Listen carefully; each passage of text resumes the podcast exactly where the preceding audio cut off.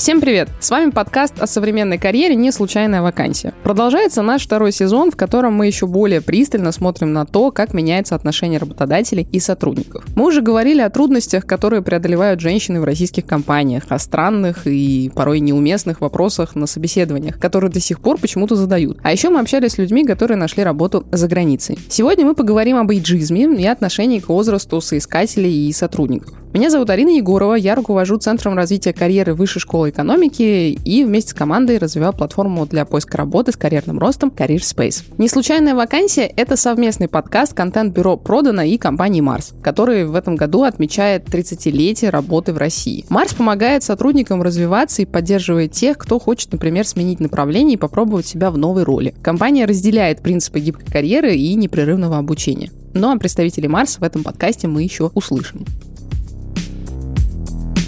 О чем мы будем говорить сегодня? Почему так трудно сменить работу после 45 лет? Иджизм — это системная проблема, и тогда как ее решить? Кстати, иджизм — это ведь не только отказ в приеме на работу людям старшего возраста, но и ситуации, когда молодых специалистов тоже неохотно привлекают, потому что у них мало опыта. Об этом мы тоже поговорим, обсудим все эти случаи с экспертами. Наши гости сегодня. Екатерина Клепикова, выпускница аспирантуры Высшей школы экономики, автор исследований об иджизме на рынке труда. Она сейчас готовится к защите диссертации по теме положения пожилых пожилых работников на российском рынке труда. И Мария Конова, Head of Growth Gmate, э, карьерного сервиса с персональными карьерными рекомендациями для IT-специалистов. А также мы услышим истории людей, которые из-за возраста столкнулись с трудностями при поиске или смене работы. Катя, Маша, привет. Спасибо, что вы сегодня с нами присоединились поговорить о теме такой интересной, мне кажется, на российском рынке, как эйджизм. Добрый день. Всем привет. У меня один из первых вопросов, а, Катя, наверное, будет э, к тебе. Я читала твою статью, которая, собственно, посвящена исследованию иджизма в России. И там у тебя был там отдельный блог, э, в котором вы с коллегами э, рассказывали про то, что есть такая волшебная дата на российском рынке, как 45 лет. Что вот после 45 лет начинаются первые проблемы, по крайней мере, с уровнем зарплат. Вот. Ну и с поиском работы, как мне кажется, тоже, но вот с уровнем зарплат в первую очередь. Расскажи, пожалуйста, а как ты думаешь, почему именно вот эта цифра в 45, с учетом того, что вроде пенсионный возраст у нас повышается и у женщин, и мужчин, а и до него вроде как от 45 далековато, почему это такая волшебная знаменательная дата на российском рынке? Ну, называть эту цифру волшебной я бы не стала, потому что это все происходит довольно постепенно. Ну, в принципе, как бы если говорить про заработные платы, то у нас э, где-то после 45 лет начинается снижение. Опять-таки, это очень сильно зависит от э, конкретных ситуаций. Это средние цифры, скажем так, при неких прочих равных. И границу я бы не ставила. Скажем так, падением уровней там, занятости и экономической активности тоже примерно с 45 начинается немножко снижение. Но это не резко, это плавный такой, такой процесс. В принципе, у нас есть некоторые же досрочные пенсии, и они примерно с 45 лет э, могут начинаться. Ну, там по выработке, по э, стажу, с учетом там условий труда, с э, определенными профессиями, там армия, МВД, органы безопасности и прочее. Ну, вот примерно оттуда, скажем так, имеет смысл начинать рассматривать эту историю возрастную. Маш, а что ты думаешь по поводу вот этого ценза в 45 и как с этим дело обстоит в IT? Ну, я так понимаю, отрасль, с которой ты взаимодействуешь больше всего. Да, все верно. Сложно сказать а на самом деле. Что касается каких-то данных, которых нам удалось собрать э, в нашей компании, примерно 70% разработчиков старше 35 лет ну, никогда не встречались с эйджизмом. Но очень важный нюанс, что не так-то много разработчиков старше 35, э, а тем более старше 45. Но на самом деле они есть. И Э, что касается каких-то качественных данных исследований, когда мы делали открытые вопросы, люди скорее недоумевают, когда слышат о том, что существует эйджизм. Они благополучно развиваются как э, горизонтально в карьере, так и вертикально. Изредка упоминали том, когда люди пытались перейти совсем для себя нетипичный стек и претендовали на джуниор позиции, они отмечали, что, возможно, их резюме рассматривали реже, чем если бы они претендовали на более высокую позицию по такому же стеку. Но, опять же, мы не знаем. Возможно, это ошибка выжившего. Слишком мало данных. Ну, насчет, кстати, истории о том, что разработчиков старше 45 не так много, мне кажется, это вот очень интересный момент, потому что э, к 45, ну, наверное, да, вот сейчас подбирается там первый какой-то поток людей, которые там где-нибудь в 2000-е или там чуть раньше начали заниматься IT, когда это не было еще мейнстримом, а когда это были чуваки в растянутых э, толстовках э, или там каких-то очень э, странных э, э, свитерах, часто длинными, не очень очень хорошо помытыми волосами. Вот. А, то сейчас это вот э, мейнстрим. И э, типа к 45 годам только-только сейчас подбирается вот эта вот первая волна, и многие из них там стали, а, не знаю, там CTO условно, да, то есть выросли в вертикальной карьере. А все-таки, мне кажется, в вертикальной карьере есть чуть более яркий тренд, ну, на мой взгляд, а, в IT, чем в других отраслях, на такое смягчение, что ли, ценза возраста. Безусловно, у меня были кейсы, вот реальный кейс там одной э, строительной компании, где на полном серьезе, когда мы представляли кандидатов, мне говорили, что у нас а, в компании прописано, что мы не нанимаем а, людей старше 45 лет с рынка. Это было типа, ну, там, 3-4 года назад, просто для понимания. Мне кажется, в IT это тут как-то помягче. Э, ну, наверное, разделю свой ответ на две части. Первая коснется тех э, компаний, в которые не нанимают людей старше 45. Мне кажется, это огромное счастье не попасть в компанию, которая э, на входе заявляет, что она не нанимает людей от 45. И это прекрасно не попасть туда, потому что, кажется, это ну, такая людоедская история. Кого в следующий раз мы не будем нанимать? Женщин, рыжих. Вот. И... Что тебя так удивляет? Вот про женщин, когда ты сказал, я даже не поняла, что тебя так удивляет. Кейс э, с компанией из той же отрасли абсолютно. В позиции финансового директора, типа, ребята, мы не нанимаем на позицию финансового директора женщину. Ага, а, ну, э, я расскажу, что сейчас меня удивляет в этом. У меня есть ряд утверждений. Во-первых, найм — это очень дорого. Дорого стоит нанять опытного инженера себе в компанию. А, соответственно, что это значит для бизнеса? Бизнес не может себе позволить э, людей, которые на входе э, процесса найма с узкими взглядами, возможно, с нежеланием достаточно глубоко копать. И при этом э, бизнес не может себе позволить не нанимать хороших сотрудников. Соответственно, это некоторый естественный отбор. Если какой-то бизнес э, будет ставить искусственные рамки на входе или нанимать людей, которые занимаются найпом, которые сами себе ставят эти искусственные рамки, он не сможет достичь нужных ему результатов и погибнет в конкурентной среде. То есть это вопрос э, какого-то, мне кажется, эволюции. Вот. Такой кадровый голод высокий в IT и позволить себе на, не нанимать людей, которые подходят по квалификации, но не подходят по некой призрачной возрастной границе, просто недопустимая ошибка, если вы хотите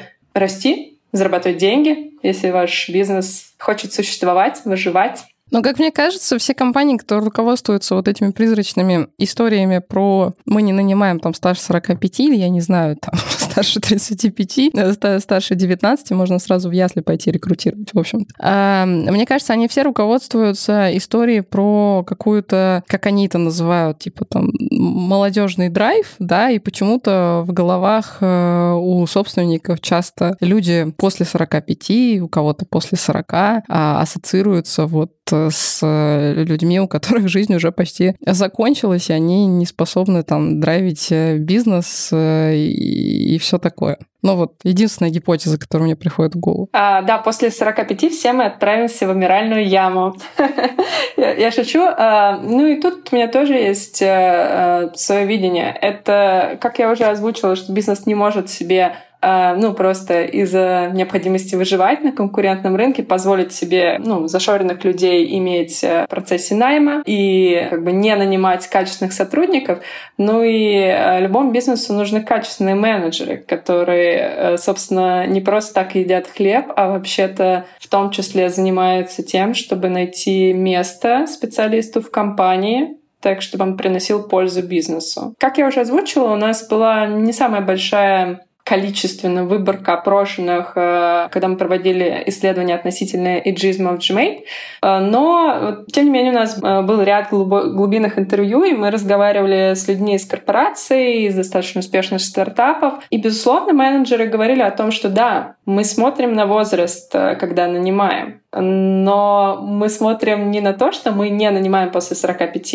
Мы смотрим то, как нам формировать команду с учетом того, что есть э, крутые специалисты, одним 50, другим 21. И это наша работа — формировать команду, заставлять э, процессы работать хорошо с учетом личностных особенностей людей. Если менеджеры в компании не справляются с этим, возможно, надо думать о найме менеджеров. Кать, хотелось вернуться к опять же, истории твоей публикации, которую я читала, там тоже был один из тезисов, а, если я его правильно поняла, что а, дискриминация по зарплате, а, то есть вот этот вот момент резкого уменьшения зарплат, он э, касается почему-то больше мужчин, чем женщин. Вообще у нас тут вот есть отдельный выпуск, да, где мы говорим про женские и не женские профессии, вообще про женское лидерство и все такое. И здесь как будто бы вообще история vice versa. А подскажи, пожалуйста, правильно ли я этот тезис вообще э, увидела? И если да, то с чем, как тебе кажется, такая история связана? Да, в целом правильно. У мужчин просто, скажем так, и сначала порезче растут зарплаты, и потом они порезче падают. У женщин получается более, ну, скажем так, пологий вот этот э, график, если мы смотрим именно вот возраст заработной платы, и там и сначала растет поменьше, и снижение потом оно такое постепенное. Может быть, с женщинами есть еще история с а, появлением детей, поэтому тут как бы некий баланс. То есть если мы нанимаем э, женщин в возрасте там около 30, то есть а, довольно значительная вероятность, что они могут уйти в декрет. Поэтому в этом смысле, может быть, э, люди в возрасте 40 лет как раз вот этой потенциальной проблемой лишь решены. Ну, то есть э, по факту работает эффект немножко низкой базы, если ты в целом не зарабатывал очень много, а есть какая-то история про то, что женщина, допустим, зарабатывают в России меньше, чем мужчины, то и падать ты будешь э, не так заметно, не с той высоты, э, на которую забрался. Ну, в общем, да, так. Окей. Кстати, вопрос сюда же в догонку. Вы исследовали, а, ну вот когда исследовали иджизм, в принципе, вы исследовали историю только со зарплатами, с фокусом на зарплаты или с фокусом на найм тоже? То есть, э, когда мы, вот мы говорим с Машей, например, да, про найм, типа нанимают там работодатели людей старше 45 лет или там старше, в принципе, какой-то какой цифры, знакома ли тебе история вот с иджизмом в найме, не только в зарплате? Есть у тебя какие-то а, данные, не знаю, усредненные по этой истории? У меня было, собственно, исследование, я собирала данные по найму бухгалтеров а, в Москве через HeadHunter, и я как бы делала резюме, ну, искусственно создавала, условно похожие на настоящие, и рассылала их в компании. И смотрела, как, значит, реагирует на человека в возрасте 29 лет и 48 лет ну, конкретно там на специфическом рынке, это только касается бухгалтеров в Москве, там через интернет, у меня получалось, что а, людей в возрасте 29 лет, причем конкретно женщин, ну, бухгалтерия, она такая более женская немножко профессия, их приглашают на собеседование примерно в два с половиной раза больше. Что вообще, мне кажется, очень странно, потому что я вот как человек, у которого тоже есть, собственно, бухгалтерия в компании, э, доверяю, скажем так, человеку-бухгалтеру, да, неважно, мужчине, и мужчине или женщине, вот 48 лет намного больше. Может быть, с моей стороны это звучит как эйджизм в обратную сторону. Вот, но мне кажется, в российской действительности очень важно, чтобы у тебя был опыт э, работы э, с разными юрлицами в разных компаниях в России, чтобы ты точно знал, что ты делаешь. Вероятность того, что 48 лет, это вероятно то есть выше, чем в 29. Очень интересный кейс. Но, кстати, by the way, я тут э, видела, я не знаю, какой-то флешмоб, видимо, на Фейсбуке проходил, про изменение своего возраста в резюме. То же самое, там, не знаю, человек откликается, пишет, что ему 46, э, ему там из 32 раз отвечают там 2, а пишут, что ему 36, вот, э, и откликаются там типа 15 из этих 32. Так что, да, эмпирические такие, такие исследования ничего хорошего, походу, не говорят. А вопрос э, философский, а что тогда со всем этим делать-то вообще? То, что я, скажем так, исследовала, что проблемы и там с заработными платами, они более характерны для людей, которые меняют работу. Ну, собственно, вот, когда ты меняешь работу в возрасте в районе 45 лет, а, скорее всего, тебе будет уже сложно. А если ты попытаешься сменить работу лет в 50, а если 50 с небольшим, то тебе будет очень сложно. А, ну, а те, кто, собственно, работает в компании, там, где и работали, у них обычно все хорошо. И с заработными платами, и со всякими другими условиями. Поэтому, ну, как один из вариантов, ищите какое-нибудь хорошее место работы в возрасте 45 лет и оставайтесь там столько, сколько можете. Ну, кстати, как бы это ни звучало, но это похоже на правду, потому что, опять же, из кейсов, например, там, топов, которые я знаю, даже там на уровне топ-менеджмента, когда ты делаешь там переход, не знаю, там в 43-44 года, знаешь, такой вот пограничный момент перед вот этой вот, как я вначале говорила в кавычках, волшебным возрастом в 45, ты как бы делаешь переход с целью, ну, побыть в этой компании где-нибудь ближайшие 5-6 лет, вот, застолбиться, потому что, мне кажется, к 50 в России на позициях топ-менеджеров, допустим, если ты не успел забраться на какой-нибудь уровень а, члена совета директоров или очень-очень высоко какого-нибудь генерального директора супер крупной компании, а, все становится еще потяжелее, потому что ну, возникает такой образ вот 35-летнего всемогущего топа и внешне хорошо выглядящего, и, не знаю, там, с 20 с 20-летним опытом работы, видимо, в 15 начал уже управлять э, компаниями. Вот, и все ищут именно таких. И отсюда появляются вот кейсы, про которые я говорила со всякими тоже консервативными отраслями, где ну, мы в 45 уже людей не нанимаем, в том числе на топ-менеджерские позиции. Вот, поэтому, как это не печально, но я соглашусь с тезисом о том, что надо вот этот вот шаг э, где-то посередине между десятком там 45, 40 и 50 делать э, с расчетом на то, что вот я проработаю в этой компании долго. Прозвучал тезис о том, что найти э, позицию топа 45 очень сложно. Но нет ли в этом ошибки, связанные с тем, что позиций топов действительно ну, меньше, чем линейных позиций, и к 45 если ты претендуешь на позицию топа, скорее всего, у тебя очень большой и специфический бэкграунд сложился. Если ты меня спросишь об этом, то да, я скажу, что в этом есть логическая ошибка. А если ты спросишь моих бывших клиентов э, вот в Executive Search, то они тебе ответят, нет, никакой логической ошибки в этом нет, потому что мы хотим э, мужчину от 35 до 40, желательно вот э, с для виду международным там каким-нибудь MBA, и вот опытом в 15 лет, и вообще вот такого молодого самородка. И я не говорю за все компании, никогда никогда за них не скажу, но абсолютно точно скажу, что в консервативных отраслях от, не знаю, там, стройки до каких-нибудь э, дистрибьюторов, вот, умирающих, это происходит именно так.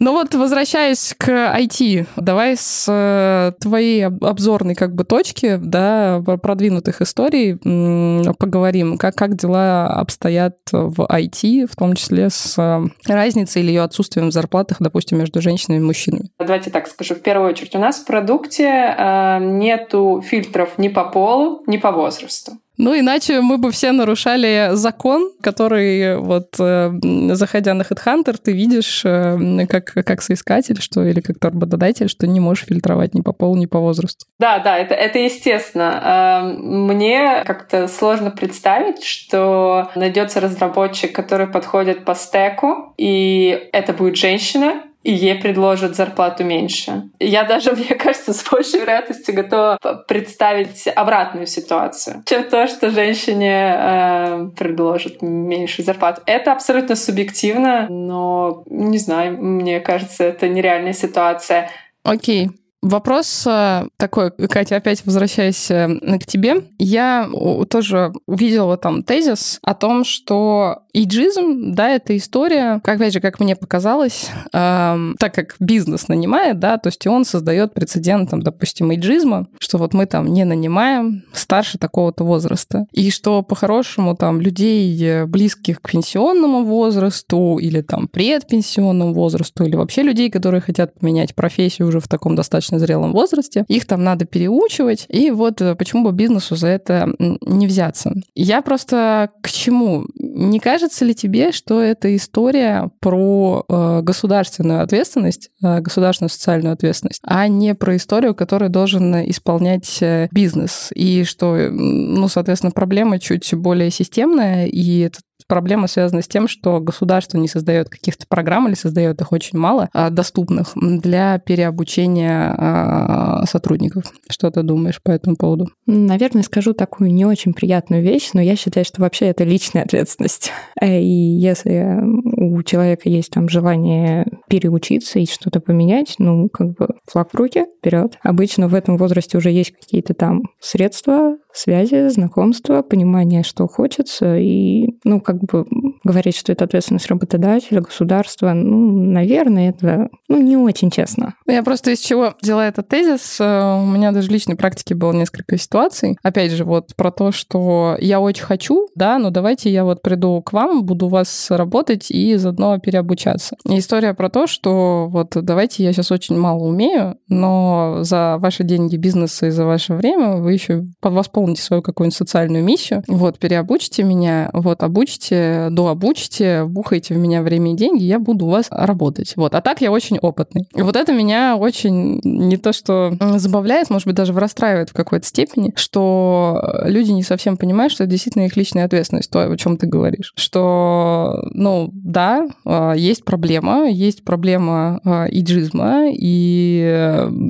есть бизнес, который, ну вот, некоторые его сферы сформировались вот таким вот образом, то они там не нанимают людей старше определенного ценза. Есть люди и бизнесы, где они это делают, нанимают, но они хотят видеть компетентных людей. И они не хотят нанимать людей, которые ничего не умеют, даже если вот они в каких-то других областях уже очень опытные. Поэтому я здесь про личную ответственность э, сто процентов э, согласна. Мне кажется, что история, что там я здесь хочу учиться, хочу работать у вас и так далее, она возможна, если, ну, как бы ты согласен на зарплату стажера. Поэтому, ну, как бы компания в тебя вкладывает, но зато она тебе платит меньше. То есть фактически, ну, за твои деньги. Вся та же самая личная ответственность. Почему бы и нет? Ну, тогда надо как бы понимать, что, ну, если ты там приходишь без опыта в конкретной сфере, ну, и платить тебя будут как человеку, который без опыта в конкретной сфере. И учить тебя могут точно так же, как и других людей, ну, там, на 20 лет моложе, которые приходят без опыта в данной сфере. Почему бы и нет? А если ты хочешь при этом зарплату как э, у человека с опытом, ну, это немножко странно, да. Ну, это странно, но это на самом деле сплошь и рядом тоже встречается. Ну, типа, я не знаю, сопроводительные письма, у меня там есть отдельная папочка, вот, э, из, из разряда, ну, у меня там жена, дети, ипотека. Чувак, очень себя сочувствую, а я что могу сделать? То, что ты хочешь от работодателя? Вот, волшебные палочки? Ну, мне кажется, люди подстраиваются. То есть, как бы здесь им говорят, что нет, извините, нет, извините, нет, извините, и на следующий раз будет что, ну, окей, я согласен на поменьше.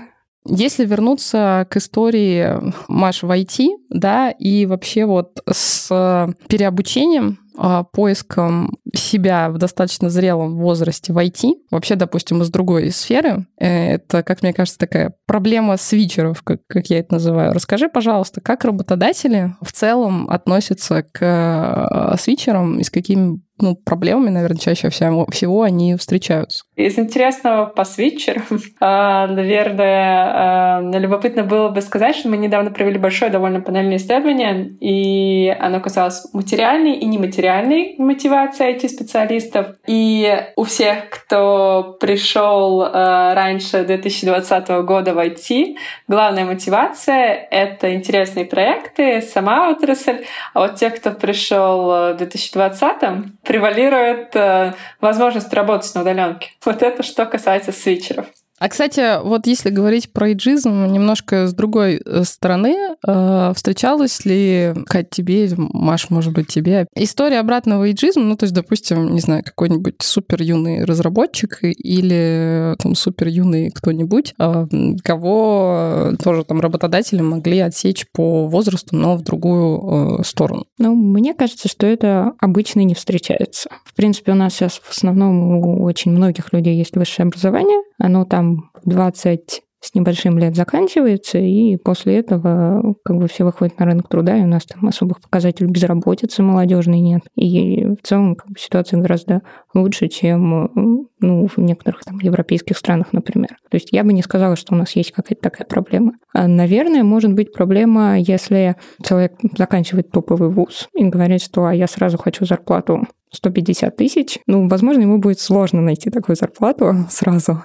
Ну, если как бы человек разумный и претендует на адекватные деньги, то мне кажется, что особых проблем нет как э, директор карьерного центра вышки еще в параллели, я такие кейсы встречаю часто. ну, то есть сплошь и рядом. У меня недавно был карьерный стрим, там, ну, чувак э, на полном серьезе задает вопрос, типа, у меня полгода опыта, ну, там, в маркетинге, кажется, где-то вот таком, в такой истории. Вот, сейчас э, планирую менять работу, хочу просить, там, типа, 150 на руки, адекватно или маловато? И я понимаю, что это не степ. Ну, то есть я понимаю, что это на полном серьезе сейчас вопрос задан. Таких историй много. Но мне кажется, неадекватность зарплатных ожиданий от э, специалистов, выпускающихся из топовых вузов, это отдельная тема. Кстати, э, дорогие слушатели, у нас э, был это второй эпизод в прошлом сезоне. Мы там говорили об этом с моей коллегой Ксюшей Мардановой. Если вдруг вы не слушали этот эпизод, пойдите послушайте, он вышел достаточно интересный. Но возвращаясь к теме юных разработчиков, аналитиков, не знаю, там, девопсеров, Маша, у тебя была какая-нибудь такая история в практике? Как тебе вообще кажется, она в IT имеет место быть, или это обратного эйджизма в IT, впрочем, как и обычного эйджизма, нет? Мне кажется, что в IT еще мягче, наверное, обстоит э, ситуация на этот счет, потому что есть же э, программисты-олимпиадники, которые не, заканчив... не закончили еще вуз, э, но тем не менее уже получают приглашение на работу от международных компаний, вот эта история с чемпионатами или, и олимпиадами по программированию. Скорее, юность совсем не порог в этой сфере. Я просто к чему задала вопрос. Ну вот мы когда недавно нанимали себе senior Node.js разработчика, а суть в том, что у нас была куча людей в лонг-листе, но у них типа к 21 году поменено 6 мест работы. Вот как бы при всем уважении. Мне кажется, что работодатели здесь отталкивает не возраст, а количество типа помененных проектов. А, ну, мне кажется, да, это сленговое слово «прыгуны». Это ну, действительно смущает, мне кажется, вне зависимости от его возраста, отрасли. И об этом, мне кажется, уже сломанной копии написано куча туториалов, почему не стоит брать, и как, э, и как на собеседовании свой опыт правильно преподнести, если вы сменили пять позиций за последние три года. А если человек за год э, или, там, или за два года сменил пять э, рабочих мест, ну, мне кажется, это флажок в любой отрасли. В среднем, по, ну, по нашим данным, люди в IT меняют работу раз в 2-4 года. И не только в IT. А, да, не только в IT.